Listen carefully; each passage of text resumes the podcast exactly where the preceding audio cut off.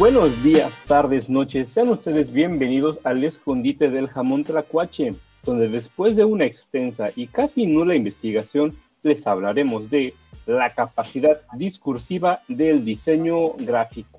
Para adentrarnos un poco al tema, vamos a hablar de qué es la retórica, que puede ser un poco extraño entender qué es esto, pero si escucharon nuestro podcast pasado, que hablaba del copywriting, que habla de un conjunto de reglas o principios que, es, eh, que hacen referencia al arte de hablar o escribir que en este caso era el copywriting, de una forma elegante, con el fin de deleitar a, tu público, a tu cliente, ah, ¿no? De conmover. Es que la retórica, pues, eh, habla un poco de la literatura, ¿no? Pero nosotros también lo aplicamos en el diseño, entonces por eso habla como del deleitar, conmover. Pero pues como diseñadores podría ser persuadir. Entonces sí es un poco la disciplina que estudia las formas del discurso y pues habla un poco de la gramática, la retórica y la filosofía. Pero bueno, espero más o menos centrarnos que es una forma de discurso persuasiva. O sea, es el arte de echar verbo. Así es, así es. bueno, pues dentro de esa forma o, arte o secreto de echar verbo, pues se maneja mucho algo que se le llama la tríada aristotélica y dirás, bueno, ¿y esa y esta madre con qué se come o qué? O, a qué hora sale en el, en el Discovery Channel? Pues la tríada aristotélica se conforma de tres partes, porque pues, es una tríada, si no sería el cuarteto o la dupla. Esta tríada es logos, etos, patos. Y dirás, bueno, ¿qué, qué madre es logos, etos, patos? Pues bueno, se divide en tres partes. Ah, pues ya lo dije, ¿verdad? Bueno, la primera eh, la primera son los argumentos ligados a etos. Y dirás, ¿qué es etos? Etos sí, etos no. Pues etos es, está ligado a la credibilidad, a que la persona que esté dando el mensaje, pues tenga una credibilidad, ¿no? Que, que sea seguro de sí mismo, que piensen que sabe lo que está hablando.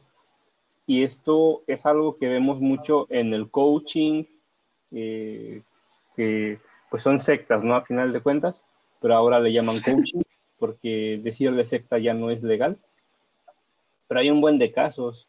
Está el de Jim Jones, quien no sepa de Jim Jones, este, Google fue un, un vato que le lavó el cerebro a, todas las personas así vulnerables que se encontraba y al final se los llevó a vivir a un pueblito en, en algún lugar de, de América del Sur y les dijo, no, que va a venir el gobierno por nosotros y no sé qué, y, nos tenemos que morir antes de que nos, nos lleven. ¿Por qué? Porque yo lo digo. Y les dio de tomar Kool-Aid con arsénico y pues fue un suicidio masivo. Y ese es el poder de la credibilidad. La gente estaba tan cegada por las palabras de Jim Jones y él decía que era la reencarnación de Jesucristo y la reencarnación de Buda y era así un iluminado, ¿no? Obviamente, pues hay temas atrás, este, él de joven, pues era muy fan de los discursos de Adolfo Hitler, entonces, pues por ahí va este asunto de la credibilidad. Es que la gente confíe en lo que le estás diciendo. La parte de patos no son los que vuelan, que, que yo pienso, Sujeli, que los patos son la cúspide de la evolución animal. Vuelan, caminan y nadan. Dime un, animal así que sea mejor que eso. Nada, no, no existe. Bueno, y patos en este caso, ¿a qué se refiere? patos hacen referencia a lo emocional, pues son de orden puramente afectivo y están ligados pues fundamentalmente al receptor del discurso. O sea, que lo que tú estés diciendo, que la gente lo escuche y diga, oh my God, oh my God, e-, ese es el, el mero, mero y que creen ese lazo como de empatía y que se conecten. Eso funciona mucho en, los medios artísticos como la música o el cine, que tú escuchas una canción y dices, güey, mi canción, güey, mi canción. o, una película y te hace llorar porque conectas, ¿no? Con los personajes. Entonces, es esa parte, a final de cuentas, una canción, una película, pues es un discurso. Y esa parte de, de patos es la parte emocional. Y ahora, la última, que es logos, es la parte lógica. Los argumentos ligados a logos, pues eh, va referente a que, ¿cómo lo explico? Pues se utilizan los argumentos lógicos apoyados con evidencia sólida. O sea, tú no puedes decir, no, soy, bueno, así hay gente que lo hace. Yo soy el, Mesías y créanme, no, o sea, demuéstrame eh, pruebas. Ya ves, tantos millones de mensos en México y ahorita estamos atorados con la 4T. Entonces, siempre hay que buscar evidencias sólidas de nuestros argumentos. Si lo que vamos a decir no está fundamentado, no sirve. O sea, yo no puedo llegar y decirte, no, pues compra la almohada Soñare si no tengo pruebas de que efectivamente es una almohada poca madre. Entonces, esa es la triada aristotélica. Para resumir, es este etos, la credibilidad, patos, la emoción y logos, la lógica. Y bueno, un poco para acompañar estos conceptos está lo que es las fases de la creación del discurso retórico, que pues está dentro del proceso creativo del diseño gráfico. Y encontramos que está el inventio, que se trata un poco de la búsqueda de la investigación para la creatividad, que es lo que nosotros hacemos a la hora de diseñar, pues buscamos todo ese tipo de información, eh, ya sea en internet, ya sea en un contexto en el que estemos viviendo actualmente. Entonces, toda esa situación que nosotros hacemos de una búsqueda de información para hacer un, diseño, para hacer algo, es, se le llama inventio. Suena como a conjuro de Harry Potter. ¡Inventio! ah, algo así. Entonces, también está el dispositivo, que es la ordenación de los elementos en el diseño gráfico, que pues más que nada es ordenar todos los elementos que ya buscaste, que ya dijiste, este me sirve, eh, lo agarro, lo pongo aquí para el diseño que estoy haciendo. Entonces, es ordenar todos los elementos para llegar a una pieza final. Entonces, es parte del proceso creativo del, del diseñador. También tenemos la parte del locutio, que es la potenciación expresiva de los elementos gráficos. Entonces, aquí, ¿qué pasa en el proceso creativo?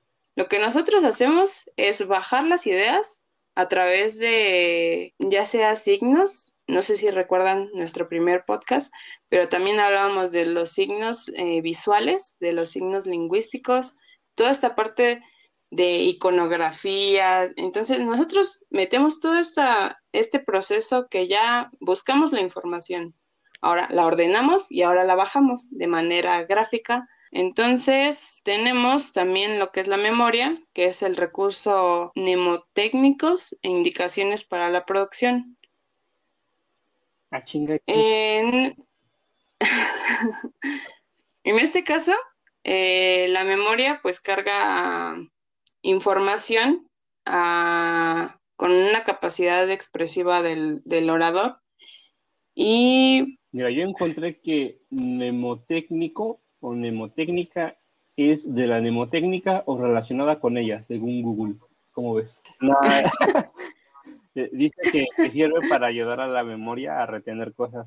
odio cuando pasa eso, que buscas algo en Google, así, no sé, este, lazo de cochino y te dice lazo para cazar cochino. Pues sí, pero o sea, dime, dime algo más, ya, ya sé, busca cuchara y te dice este del que cucharea. No, güey, no, o sea, dime información específica. ¿Qué es esa mnemotécnico? De la mnemotécnica relacionada con ella. Nah, no te creo, Google.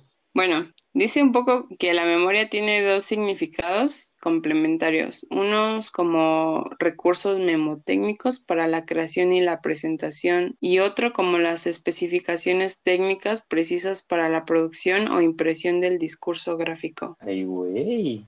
es como hablar un poco de las leyes de la gestal, donde nosotros hablamos un poco de lo que percibimos. Eh, entiendo un poco de la memoria en este caso es de hablar qué es lo que estamos percibiendo de todo lo que ya se hizo en el proceso creativo, ¿no? Entonces, mm, de alguna manera nos, nos ayuda nuestra memoria a saber qué es lo que vamos a diseñar de, algún, de alguna forma. Las imágenes que tenemos ya un poco captadas en la mente, de las que tengamos mayor pregnancia, pues lo vamos a bajar en un diseño, que es lo que veíamos en algunas clases con el profe Jera, que hablaba un poco de la pregnancia, que nos decía, ¿cuál es tu diseño favorito, no? Entonces, basándonos con nuestro diseño favorito, hacíamos otro diferente. Entonces, puedo pensar que habla un poco de eso, la parte de la memoria. Entonces, por último, está el lácteo, que es la puesta en escena y la emisión del diseño gráfico. Que,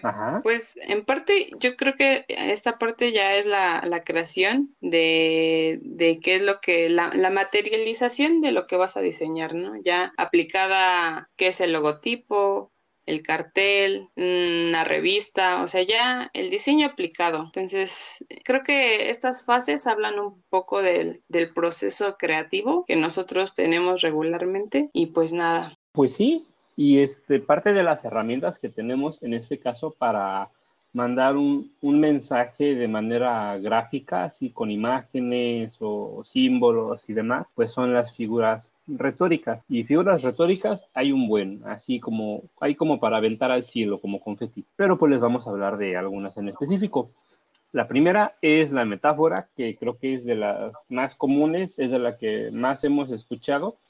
Y obviamente, pues es como ese contexto general de que el mexicano dice, ah, una metáfora, pero a lo mejor es otra cosa, a lo mejor es una metonimia, a lo mejor es una hipérbole, es como el logotipo. El mexicano ve algo así, un, algo que representa una marca, y dice, no, pues es el logo, pero no, hay isotipos, eh, imagotipos, isologos, pero bueno, dentro de las figuras retóricas, la metáfora, pues es esa parte que hace semejanza con otra, es, es como una canción de Ricardo Arjona, pues así cuando dice, tus ojos son verdes como la selva, pues ahí creas dos conceptos, ¿no? Uno que son verdes y dos que es un verde como el de la selva.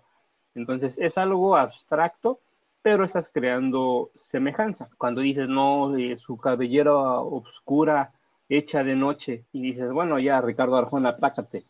O sea, es eh, eso. Resumido, es eso, es agarrar dos conceptos y ver de qué manera eh, se pueden unir. No sé, mi mamá podrá medir unos 50, pero pega como el canelo ahí estás juntando, ahí estás juntando dos conceptos. Uno que tu mamá pues pega duro y dos que es tan duro como el Canelo. Entonces, el Canelo es un boxeador y acá muy, muy OP, el, el, buen Canelo. Entonces, es eso, una metáfora, es juntar dos conceptos y como que jugar con el significado. ¿Hasta qué punto se pueden ligar los conceptos? Sí, hablando de las figuras retóricas, pues también, pues estas figuras las ocupamos mayormente en el diseño gráfico y se ocupa en la publicidad. Entonces, sí, imagínense a una mamá pegando duro igual que el Canelo. Entonces, también otra de las cosas, otra de las figuras retóricas es la hipérbole. ¿En qué consiste? En aumentar o disminuir un aspecto de manera excesiva o una característica de lo que se está hablando. Entonces, la hipérbole, pues se trata de exagerar alguna cosa. Eh, lo que regularmente vemos en la publicidad, pues es que exageran el tamaño de, del producto que se está vendiendo, ya sea una cerveza, porque está haciendo mucho calor y la ponen así como congelada y las gotitas. Hablando un poco de la de lo literario, pues un ejemplo podría ser pues tenía mucho o tantísimo sueño que me quedaba dormido de pie. Entonces, pues sí, es una exageración el estarte durmiendo de pie por el excesivo sueño que tienes, ¿no? Entonces, sí es un poco hablar de manera irónica y a veces humorística para pues agrandar una, una, idea. Otra de esas figuras retóricas es la sinécdoque y esta eh, figura retórica, pues se usa cuando se le pone un nombre para otra cosa. Y dirán, ah, caray, ¿cómo? Pues les doy unos ejemplos. Cuando dicen, usó acero para el combate, pues no puede, o sea, obviamente usó acero, pero el decir se usó acero es como decir se usó una espada. Pues estoy buscando un techo donde vivir. pues obviamente decir eh, techo, pues hace referencia a una casa. Ese pues es muy sencillo. Hay un montón. El problema, pienso yo, es aprenderse los nombres. Si le hubieran puesto nombres más fáciles a las figuras retóricas, créanme que, no habría niños estudiando diseño quebrándose la cabeza y, llorando en posición fetal porque no se pueden aprender todos los nombres. O sea, si hubieran puesto este, referencia 1, 2, 3, 4, 5, 6, 7. Ah, ya sabes que el 7 es tal, o sea, es que es como las calles. Yo me aprendo mejor las calles si son por número. O sea, aquí este, en donde vivimos, las calles pues son, son por número y es como, como guiarte por coordenadas. ¿En qué calle estás? No, estoy aquí sobre la avenida 30 entre 40 y 45 ah, pues ya te das una idea más o menos. Pero si te dicen, no, estoy aquí en, la 21 de marzo con Niños Héroes y Miguel Aldama, te quedas así de, no, pues, pues dime qué hay cerca, un, un Oxo o, qué onda. Entonces, este rollo de sinécdoque, anáfora, bimífora, fufúfara, eh, es medio complicado, pero sí, esa es la sinécdoque, es eh, emplear el nombre de una cosa para referirse a otra. Pues otra de las figuras retóricas es la prosopopeya. Sí, está un poco Que no lo confunden con la onomatopeya de las historietas. Esta es prosopopeya, que pues eh, consiste en atribuir propiedades humanas a, a, un carácter como un animal, una planta, un objeto.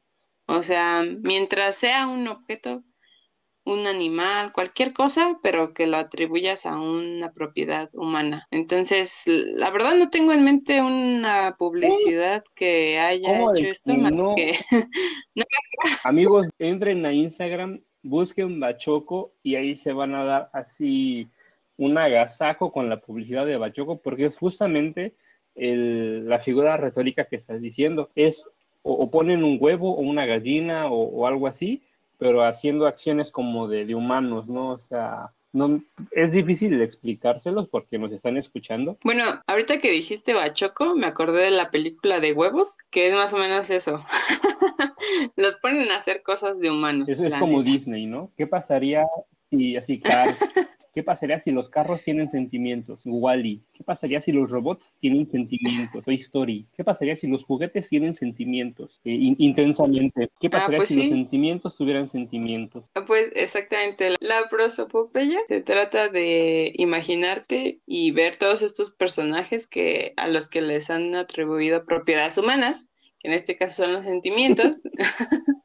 y pues nada, eh, a eso se refiere esta figura retórica. Pues sí, pues Maigos, este, como ya pudieron ver, les dijimos cuatro, y hay fácil más que los Pokémones. O sea, hay más figuras retóricas que Pokémones, se los puedo asegurar. Pero pues ya será tarea de ustedes investigar un poquillo más. Nosotros les dejamos esa espinita de conocimiento para que digan, ah, calla, pero no, pues quiero investigar. Pues dense, dense, el que no busca no encuentra. Y así, créanme que no van a pasar sus exámenes. Busquen, informen y compartan nuestro podcast. Pues espero que hayan disfrutado de este momento ameno y educativo con nosotros. Si les gustó el podcast, compártanlo con tus amigos. Si no les gustó, compártanlo con tus enemigos. Mi nombre es El Arciaga. Y mi nombre es Suheili. Y nos vemos hasta la próxima. Bye.